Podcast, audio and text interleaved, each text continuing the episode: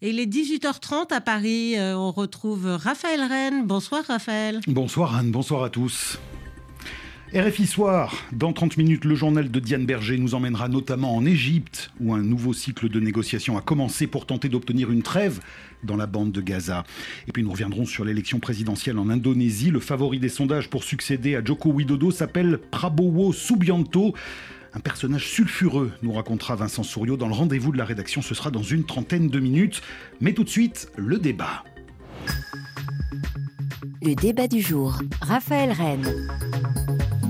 Ses détracteurs la qualifient de fête commerciale destinée à vendre des quantités absurdes de roses rouges, de chocolat, de bijoux et autres cadeaux pour dire je t'aime. La Saint-Valentin aura lieu demain, le 14 février.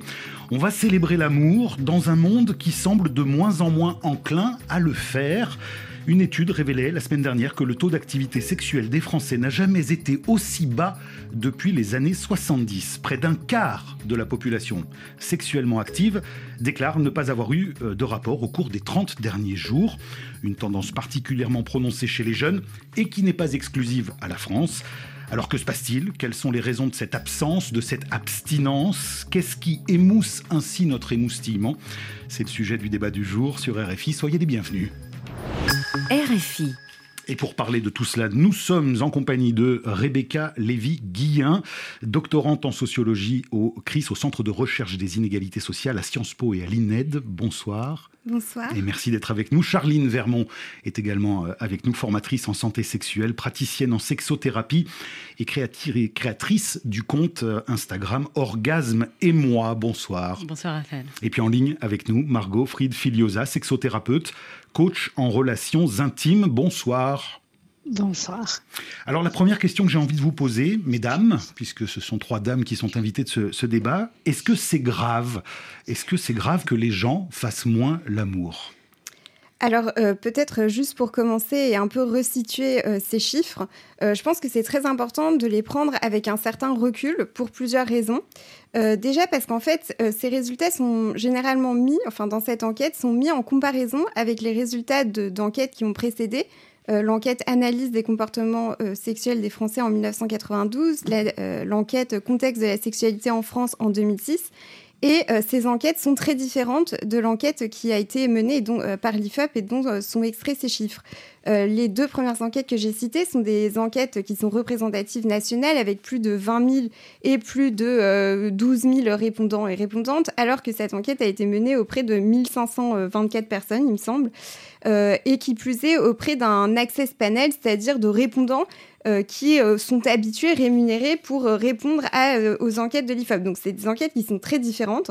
Dont acte. Qu'est-ce qu'on tire de cette enquête On garde quand même les chiffres. Il y a une, une activité sexuelle qui continue de baisser parce que c'est une tendance qu'on a quand même observé sur euh, les dernières décennies. Alors, la, tendance à la baisse, effectivement, peut euh, se retrouver dans d'autres pays, donc on peut conserver cette information-là, mais la principale raison de cette baisse, c'est la hausse du célibat, c'est-à-dire qu'en fait, euh, quand on est, euh, c'est un, enfin, c'est un résultat qui est très connu, le fait qu'on a plus de rapports sexuels euh, quand on est en couple, parce qu'on a un ou une partenaire euh, toujours bah, disponible, entre guillemets, tandis que quand on est célibataire, on rencontre de nouveaux partenaires, et les, les, enquêtes démographiques, sociologiques ont montré la très forte hausse du célibat. Donc la principale euh, cause euh, à cette baisse de fréquence des rapports sexuels, ce, serait le célibat. Alors voilà pour euh, la sociologue. Je vais me tourner vers la sexothérapeute. Même question. Est-ce que c'est grave? Est-ce qu'il faut s'alerter de cette tendance à la baisse? Alors, je trouve ça hyper intéressant, effectivement, les, titres qui ont, euh, voilà, la morosité, la, dépression, euh, voilà, du sexe, etc. Une forme de panique morale autour de, euh, eh bien, voilà, il y a moins de rapports sexuels observés, en tout cas chez les Français, en particulier chez les jeunes. j'ai envie de dire, d'ailleurs, il faut, faire attention parce que j'ai entendu, ils font moins l'amour. Il faut, voilà, peut-être aussi prendre le temps de, parler du distinguo, faire l'amour rapport sexuel. Oui, on va y revenir. Et aussi cette espèce de, de question, est-ce que finalement, enfin, est-ce que ça fait tellement partie de notre identité identité nationale, euh, d'avoir des rapports sexuels que quand euh, ça baisse, alors tout d'un coup, euh, c'est la dépression, morosité. Ou alors, une autre manière de voir les choses, c'est de se dire, bah, peut-être, peut-être qu'on est en train de passer de la quantité à la qualité. C'est-à-dire peut-être aussi que les personnes, eh bien, prennent le temps de, mieux choisir leurs partenaires, en tout cas de prendre le temps de sélectionner des partenaires qui sont éduqués au consentement, avec qui on peut partager la charge contraceptive, parler dépistage, etc. Et peut-être également qu'au sein des couples, eh bien, on parle de plus en plus de consentement. La, sexualité n'est pas un duo au sein des couples, et clairement, c'est un sujet qui émerge. Et pour moi, voilà, je préfère vraiment la qualité à la quantité. Et vous avez bien posé le débat. On va revenir sur chacun de ces points-là. Ce qui m'intéressait, au regard d'un des chiffres de cette enquête, alors certes qui porte sur un panel assez, euh, assez restreint par rapport à ce qui a pu être fait par le passé, 47% des personnes sondées estiment ne pas assez faire l'amour. Donc là, on est quand même dans une dimension de, manque euh, ressenti. Alors je, vais donner la parole à Margot Fried-Filiosa qui, est, en ligne avec nous.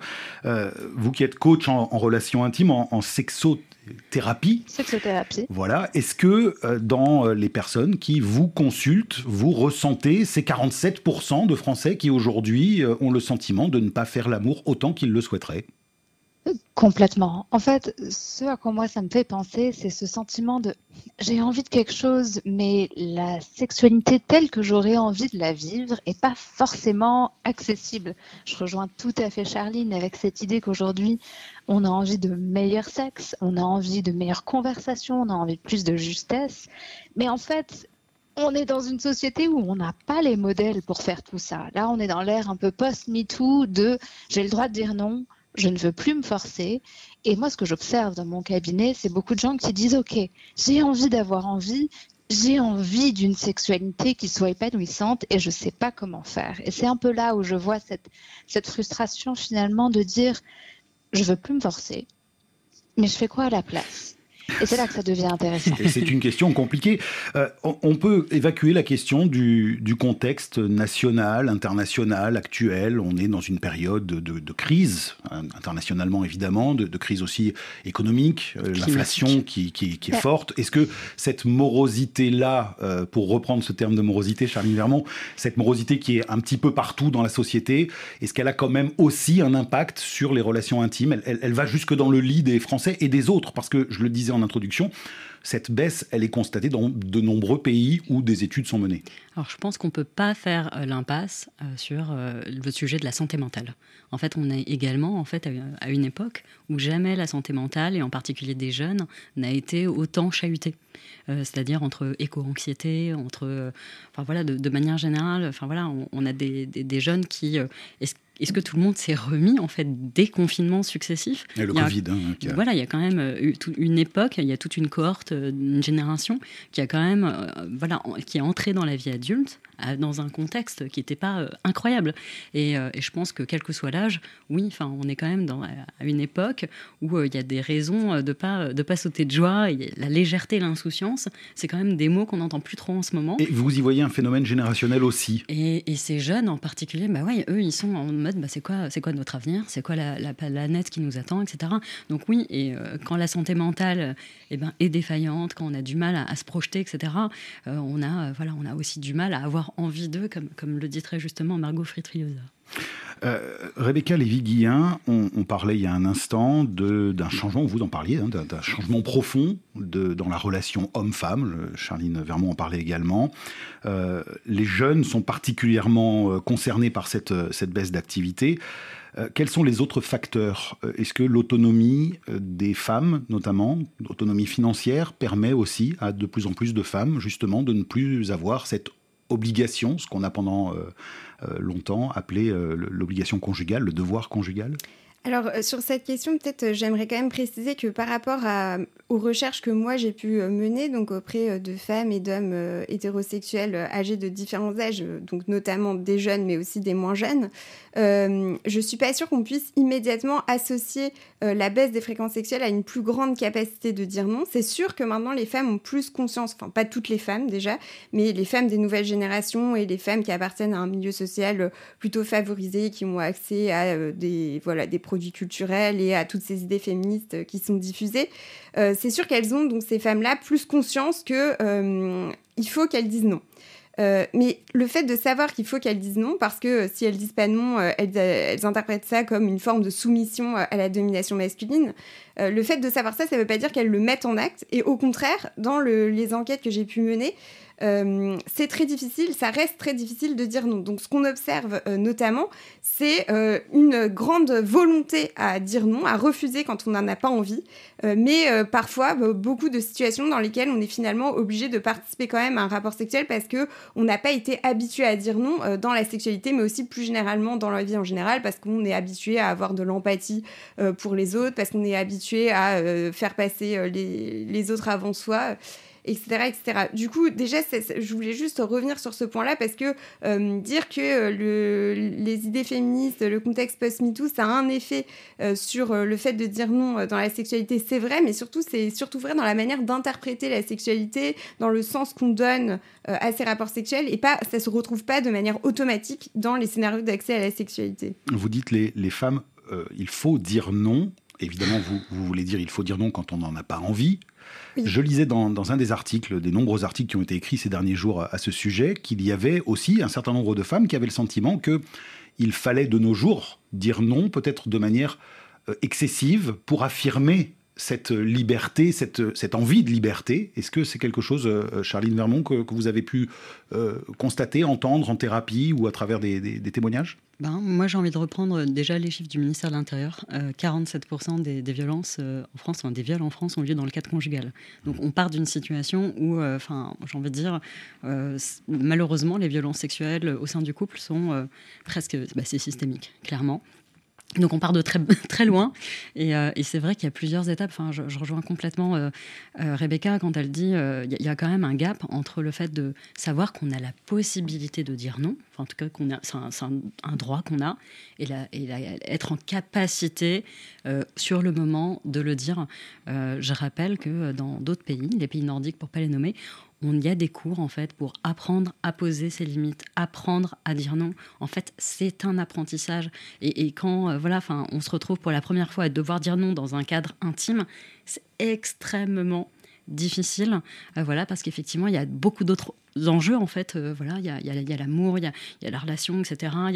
En fait, voilà, et ça reste pour moi un des enjeux également de l'éducation à la vie affective. Est-ce que c'est difficile à entendre aussi quand on est un homme d'entendre ce non pour d'autres raisons peut-être. Et, là aussi, il y a un manque d'éducation ou de, capacité, d'empathie à être capable d'entendre qu'il n'y a pas de désir immédiat euh, sur le moment. Euh, bon, il y a surtout une. Euh, enfin, avant même d'entendre un nom, il faut, déjà être capable de, poser la question du consentement. ça commence par là. Voilà. Ça commence par là. L'éducation sexuelle telle qu'elle est pratiquée en France n'est toujours pas à la hauteur des pays nordiques. Bah, on est d'abord, euh, elle est quasi inexistante. Hein. Je rappelle, c'est 15% euh, euh, au collège et 20% des séances au lycée qui sont assurées. je rappelle que l'exigence, c'est trois séances annuelles. C'est 15% de ce qui devrait être. Sachant que ce qui devrait être, c'est trois séances annuelles entre le, CP et la terminale. Enfin, j'ai envie de dire, on est en train de pleurer un chiffre, c'est ridicule, 15-20%, mais sachant que trois séances annuelles, c'est en soi, enfin la barre elle est au sol. La réalité c'est que ça devrait être une matière à part entière, une matière au sein de laquelle on déconstruit les stéréotypes de genre, on lutte contre les discriminations, on apprend à dire non, etc., etc. voilà, mais je pense que Margot Fried-Filiosa qui intervient également dans les écoles, je pense peut, également. Euh, Et j'allais me tourner justement vers elle, Margot Fried-Filiosa, euh, cette euh, cette construction de l'identité sexuelle chez les, adolescents, les jeunes adultes, elle est défaillante aujourd'hui. On, parle de la France, mais je, je crois vraiment qu'on peut en parler euh, de manière très, très internationale. Hein. Complètement. Je pense qu'elle est défaillante. Oui, en fait, elle est, elle est disproportionnellement euh, influencée par le porno. Je pense qu'aujourd'hui, on a une désinformation massive. quand je vais dans les écoles, que je rencontre les ados, je vois en face de moi une anxiété énorme avec des représentations de ce à quoi ça devrait ressembler. Tout à l'heure, vous parliez de la santé mentale, de l'anxiété, de tout ça, et je pense que ça s'y rajoute. Il y a une certaine forme de ce à quoi ça devrait ressembler, ce que je suis censé faire. Moi, c'est ça qui me des jeunes qui, sont stressés face à, l'acte sexuel ou à l'idée de l'acte sexuel. Et là, on, on, voit ça des deux côtés, garçons et filles? On voit ça vraiment des deux côtés. Et je pense que dans les compétences qu'on a besoin d'enseigner, il y a la compétence de dire non, qui est très justement expliquée par Charline. En effet, on a besoin de construire ça. mais on a aussi besoin de construire la compétence d'écouter à l'intérieur de quoi est-ce que moi j'ai envie? Sexuellement ou autre d'ailleurs, c'est une compétence de vie de manière générale d'apprendre à avoir son propre repère intérieur et de pas se comparer juste à une norme et de dire moi je dois faire ça. Parce qu'en fait, je pense que ce qui fait que c'est dur de rentrer dans la sexualité dans un contexte euh, un peu dépressif, un peu euh, difficile en ce moment dans notre société, c'est aussi ça. Je parle, je parle souvent de comptabilité orgasmique. Est-ce que ce rapport sexuel va nous apporter de l'énergie ou nous en demander? Et si on a l'impression qu'on doit se conformer à une norme, de faire tout plein de trucs du porno qu'on n'a pas forcément envie de faire, de faire pour faire plaisir, de tout ça, ben en fait, c'est épuisant, on n'a pas les ressources, on n'a pas l'énergie. Et donc pour moi, ça demande une refonte massive de nos représentations de la sexualité, ce que ça nous apporte, pourquoi on le fait, pourquoi on y va, qu'est-ce qu'on y fait, euh, et de se libérer de ces, de ces stéréotypes. Donc c'est les deux, déconstruire les croyances, et trouver le chemin intérieur, construire les ressources intérieures pour se construire, pour savoir ce qu'on veut, pour poser ses limites, pour exprimer ses besoins, parce que c'est pas que dire non, c'est aussi dire ce qu'on fait à la place. Hmm. Alors ce qu'on fait à la place, d'après l'enquête IFOP, bien souvent, c'est lié au numérique également. Alors, on, parlait de l'accès à, la pornographie qui est massivement via les, outils numériques aujourd'hui. Euh, Rebecca Lévy-Guillain, le numérique a joué un rôle aussi, non pas forcément que dans l'accès aux, images pornographiques, mais aussi parce qu'il y a un nombre euh, important de personnes sondées qui reconnaissent qu'elles se sont échappées d'un rapport sexuel parce qu'elles préféraient regarder par exemple une série, euh, parfois même des couples qui regardent deux séries chacun sur leur téléphone euh, dans le lit. voilà. Donc est-ce que, est que là-dessus on a, on a un axe sociétal qui est possible? Est-ce qu'on peut changer les choses? Non, mais alors, du coup, déjà concernant les, les, statistiques et la question posée, donc la question posée, c'est est-ce que ça vous est déjà arrivé euh, d'éviter un rapport sexuel parce que vous préfériez regarder une série, jouer à des jeux vidéo, euh, regarder un film porno ou, ou, lire un livre. Déjà, cette question, en fait, je suis même pas sûre que je la comprenne moi-même et je sais pas à quoi les gens ont répondu quand ils ont répondu à cette question. Du coup, je suis vraiment pas du tout sûre qu'on puisse euh, tirer des liens de causalité. Et surtout parce qu'en fait, si on voulait établir un lien de causalité entre le fait qu'il y a moins de rapports sexuels, il y a moins de rapports sexuels parce que les gens préfèrent faire d'autres activités et préfèrent euh, par exemple jouer à des jeux vidéo ou euh, toutes les autres activités que j'ai listées, il faudrait que euh, par exemple dans les entretiens, les enquêtés disent ah oui oui moi je suis beaucoup moins intéressée par la sexualité parce que maintenant j'aime tellement regarder des films et j'aime tellement jouer aux jeux vidéo que franchement bah, ça remplace complètement. Ce sont des activités qui n'ont rien à voir les unes avec les autres. Déjà la sexualité telle que là on la pense puisqu'on parle de rapport sexuel c'est une activité qui implique deux personnes. Jouer à des jeux vidéo ou lire un livre c'est des activités qu'on fait seul du coup, c'est, enfin, au niveau individuel, je vois même pas comment, enfin, comment les, gens peuvent se répondre à la question. En fait, à quoi ils pensent quand ils répondent à cette question. Le, fait que euh, chacun aujourd'hui passe de plus en plus de temps sur un outil qu'on appelle un téléphone, mais qui n'est plus, qui n'a plus grand chose à voir avec ce que nous on a pu connaître, euh, qui était le téléphone dans, dans, notre jeunesse. Mais donc ces outils numériques, le fait qu'on y passe du temps avec tout ce que ça comporte d'addiction, il n'y a pas de, lien entre, pour vous entre ça et, on va dire, une intimité qui peut-être est défaillante aujourd'hui. On passe moins de temps ensemble, en couple, à discuter, à échanger et peut-être à avoir toute cette construction intellectuelle qui peut amener au désir et à avoir envie d'un rapport sexuel euh, dans, dans, le, dans la continuité. En fait, c'est surtout que je pense qu'on ne peut pas se prononcer sur l'existence d'un tel lien et c'est comme si, en fait, à la place de la sexualité, on disait, bah, donc c'est un fait, les gens passent de plus en plus de temps sur les écrans. Est-ce que ça veut dire que par ailleurs, euh, ils passent moins de temps hmm. euh, à regarder par la fenêtre? Enfin, en fait, on pourrait utiliser plein d'autres exemples et en fait, comment montrer le lien entre les deux? Il faudrait vraiment que les gens eux-mêmes explicite que dans leur tête, c'est ça qui se passe. Sinon, en fait, c'est le, les exemples de. C'est en fait, c'est la confusion entre corrélation et causalité. C'est on observe deux tendances qui n'ont rien à voir, mais qui sont simultanées. Et du coup, on tire euh, comme conclusion ah bah l'un entraîne l'autre. Mais l'autre pourrait aussi entraîner. Euh, enfin, ça pourrait être l'inverse, en fait. Dire que bah en fait, il y a moins de rapports sexuels. Du coup, les gens ont plus de temps, donc ils se disent bah qu'est-ce que je vais faire? Bah pourquoi pas regarder une série? En fait, cette question, elle indique plus, euh, elle donne plus d'informations sur les pratiques à la limite culturelle des jeunes mais bon, ce qui donne des résultats qu'on connaît déjà. Euh. Euh, il y a un chiffre, alors qui est dans la même enquête, 92% hein, euh, des femmes, 78% des hommes célibataires sans activité sexuelle ont, sont davantage en manque de tendresse que de sexe. C'est ce que dit l'IFOP. Et j'ai été assez surpris qu'on vienne opposer euh, le sexe et la tendresse. Alors, Charline Vermont, est-ce que vous partagez ma surprise? Parce que je, je, je, crois comprendre ce qu'il y a derrière cette question, mais la formulation elle-même est assez... Euh, sujette à. Euh, j'avais le dire, je vais sortir la carte Joker. Euh, allô Rebecca, est-ce que tu penses que la question avait été bien posée Je pense qu'on a déjà la réponse, on a compris. Je vais essayer de répondre. je vais reformuler pour que ce soit une question à laquelle, qui soit un peu plus ouverte. Est-ce qu'aujourd'hui, il y a aussi dans l'inconscient euh, une distinction qui est peut-être héritée aussi du, de la pornographie, d'une distinction trop forte entre le sexe et la tendresse et l'amour? Bah, Non, mais c'est, bah, ça, ça, pose quand même les bonnes questions parce que tout à l'heure, on parlait de faire le distinguo, faire l'amour, faire, de, faire du sexe. Euh, et moi, je vais, bah, de ce que je ressens de, ma communauté, hein, de ma petite communauté de 754 000 abonnés. Voilà, juste un, juste un petit. Mais ensuite, voilà, une population euh, qui a un échantillon forcément biaisé, etc.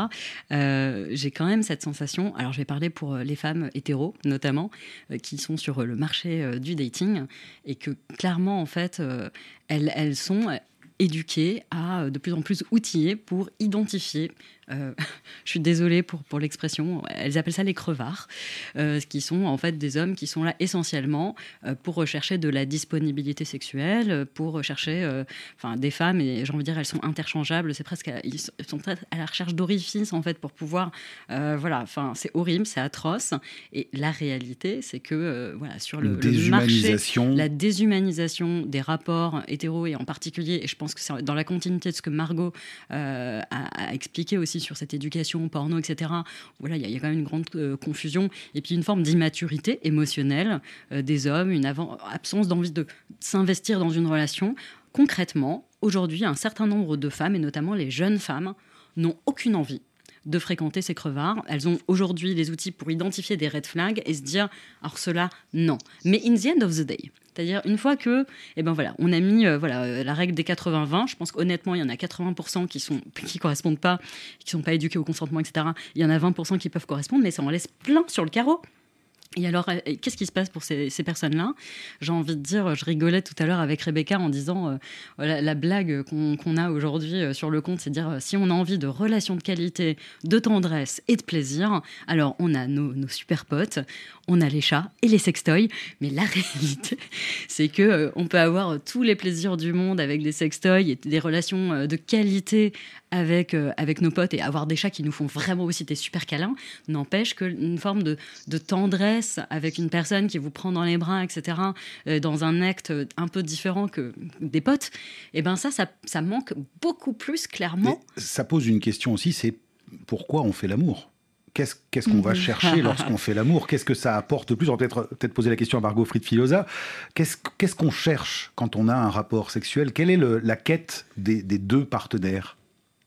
Je pense que la question est fondamentale et je l'aborde constamment en thérapie. Et avant d'y répondre, je voulais juste rebondir sur cette question de est-ce que le, sexe et la, tendresse, c'est deux choses différentes?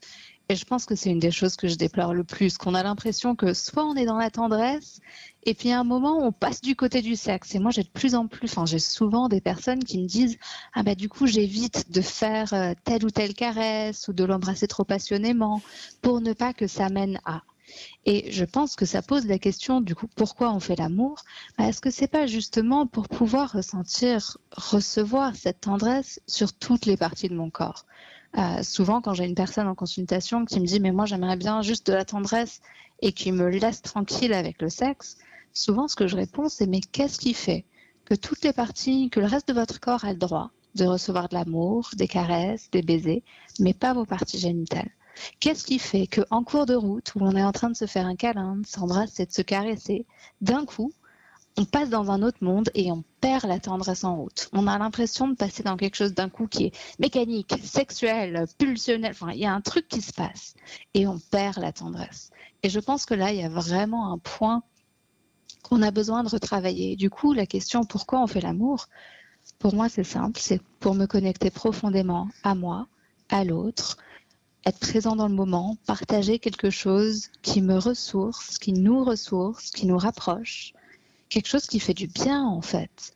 Mais si on est concentré que sur le plaisir, euh, le sexe, la pénétration, le tout ça, en fait, c'est vrai qu'on perd cette tendresse en cours. Il, faut ralentir, il faut ralentir, et il y, a une expression très à la mode qui est le slow sex, le mhm. sexe lent. Euh, c'est ça, c'est de ça que vous parlez? Complètement. Et ralentir, en fait, je pense que le slow sex, c'est très mal compris parce que du coup, ça donne l'impression qu'il faut juste aller lentement tout le temps. Et non, c'est pas ça que ça veut dire. Ah, je pense que l'endroit où on a besoin d'aller lentement, c'est au niveau de notre conscience. En fait, on a besoin de ralentir à l'intérieur de nous pour se poser la question de ce qui est juste pour nous. Le slow sex, on peut faire du slow sex en allant vite et fort en levrette. Le problème n'est pas là. Le problème, c'est est-ce que c'est en conscience? Est-ce que c'est juste pour moi? Est-ce que je peux porter mon attention à toutes les sensations, au lien émotionnel, à ce qui se passe à l'intérieur? Et, se reconnecter, et du coup, ça demande de ralentir. Et se reconnecter avec le plaisir. Je lisais les, écrits d'une sexologue que vous connaissez sans doute tous les trois. Elle est américaine, elle s'appelle Emily Nagoski. et elle explique notamment que euh, le désir est une frustration et le plaisir une satisfaction. Pour paraphraser très très simplement, euh, que le désir peut être un plaisir si tant est qu'on on arrive à obtenir ce qu'on désire. Euh, on est dans une société aujourd'hui qui est de plus en plus basée sur l'insatisfaction. Est-ce que vous le ressentez les unes et les autres dans vos différents travaux? Euh, Peut-être Rebecca Lévy-Guilin? Euh, oui, alors juste, j'aurais voulu revenir euh, rapidement sur ce. Euh, il, nous reste, il nous reste trois minutes. Ok, je vais aller très rapidement. Mais sur votre question, en fait, pourquoi les gens font l'amour, enfin, ont du sexe Moi, je peux, je voulais apporter, enfin, je voulais compléter la réponse en apportant une réponse descriptive à partir des entretiens que j'ai pu réaliser avec donc mes enquêtés. En fait, les gens ont du sexe pour des raisons très différentes. Ils peuvent avoir du sexe effectivement pour créer un lien et se sentir dans l'intimité avec leur partenaire, soit pour entretenir une une relation conjugale, mais soit également aussi euh, pour euh, notamment des hommes qui ont du mal à connecter euh, avec les autres, ça peut être un moment de, même avec des partenaires d'un soir, avoir le sentiment d'être proche de quelqu'un. Mais la sexualité est aussi, a aussi d'autres fonctions. et notamment aujourd'hui, dans ce contexte, peut-être un des effets les plus forts de MeToo, c'est que aujourd'hui, la sexualité occupe une place centrale dans la vie sociale, notamment dans la manière dont les individus se voient, se représentent et se voient eux-mêmes. La projection oui, l'identité qu'on a de soi. Et du coup, euh, dans la sexualité, en fait, il y a beaucoup de personnes qui cherchent à se voir d'une certaine manière. Donc, par exemple, à se voir comme une femme émancipée qui dit non quand elle n'a pas envie. Euh, ou euh, comme un homme qui est safe, qui fait attention aux désirs de sa partenaire, ou comme un mec qui a plein d'expériences sexuelles. Enfin, il y a un enjeu vraiment identitaire qui n'est pas seulement euh, relationnel. Et ensuite, il peut y avoir un usage de la sexualité qui est effectivement d'expérimentation, donc là, plus sensoriel, euh, expérimenter euh, le désir, le plaisir, etc. Puis il y a d'autres fonctions, mais je ne vais pas m'étendre. Et pour votre dernière question, la question de la frustration. donc, dans un livre qui paraîtra vendredi, moi, ce que j'ai beaucoup étudié, c'est la frustration au sein des couples, donc les discordances de désir au sein des couples hétérosexuels. Et du coup, ça, c'est un phénomène que effectivement on observe très fréquemment. Et du coup, dans le livre, j'essaye d'expliquer, d'apporter plusieurs pistes d'explication pour rendre compte de ces discordances et euh, pour euh, voir euh, quels sont les facteurs explicatifs. Le désir est un sport de combat. C'est votre livre qui paraît vendredi aux éditions Arquet. Charline Vermont, un mot sur cette reconnexion au plaisir plutôt que au désir. Laisser son désir de côté et se reconnecter vraiment au plaisir, c'est quelque chose qu'on peut faire, qu'on doit faire? Ben, c'est une possibilité, il ne faut pas remplacer une injonction par une autre. Enfin, je pense qu'il y a quand même aussi euh, ce stigma-là. Pendant très longtemps, il y avait, euh, voilà, enfin, faire du sexe, c'est hyper tabou, c'est presque sale. L'assumer pour une femme, c'était impensable. Aujourd'hui, euh, je pense que Rebecca en a bien parlé, il y a aussi un enjeu identitaire, d'être une femme libérée et donc, voilà, d'assumer sa sexualité. J'ai envie de dire, attention, en fait, voilà, on, voilà, il ne faut pas remplacer une injonction par une autre. Et par ailleurs, je trouvais ça dommage que cette enquête ne parle pas de sexe solo. Enfin, en fait, la seule chose, seule question qui a été posée, c'était en réalité la sexualité aux, autres. En fait, ce hmm. qui aurait été hyper intéressant à propos de, du coup de plaisir, c'était également en fait de, pouvoir mesurer, mais peut-être qu'il y a moins de rapport avec autrui, mais il y en a plus avec soi-même et se célébrer et s'aimer soi-même, se donner du plaisir à soi-même, c'est quand même assez génial. Mais c'est encore peut-être quelque chose de plus difficile à aborder et qui reste encore euh, peut-être beaucoup plus tabou euh, aujourd'hui que les relations sexuelles à à, deux partenaires. Merci beaucoup à toutes les trois. Merci Rebecca Lévy-Guillain, doctorante en sociologie au Centre de recherche des inégalités sociales. Vous publiez donc vendredi Le désir est un sport de combat. Merci à Charline Vermont, euh, formatrice en santé sexuelle, praticienne en sexothérapie. Vous avez deux livres euh, déjà édités, Corps, amour, sexualité, les 120 questions que vos enfants vont vous poser. Et puis, euh, Corps, amour, sexualité, il n'y a pas d'âge pour poser des questions. Merci enfin à Margot Fried, Filiosa, sexothérapeute, coach en relations intimes, l'autrice de l'intelligence intime. C'est la fin de ce débat sur RFI.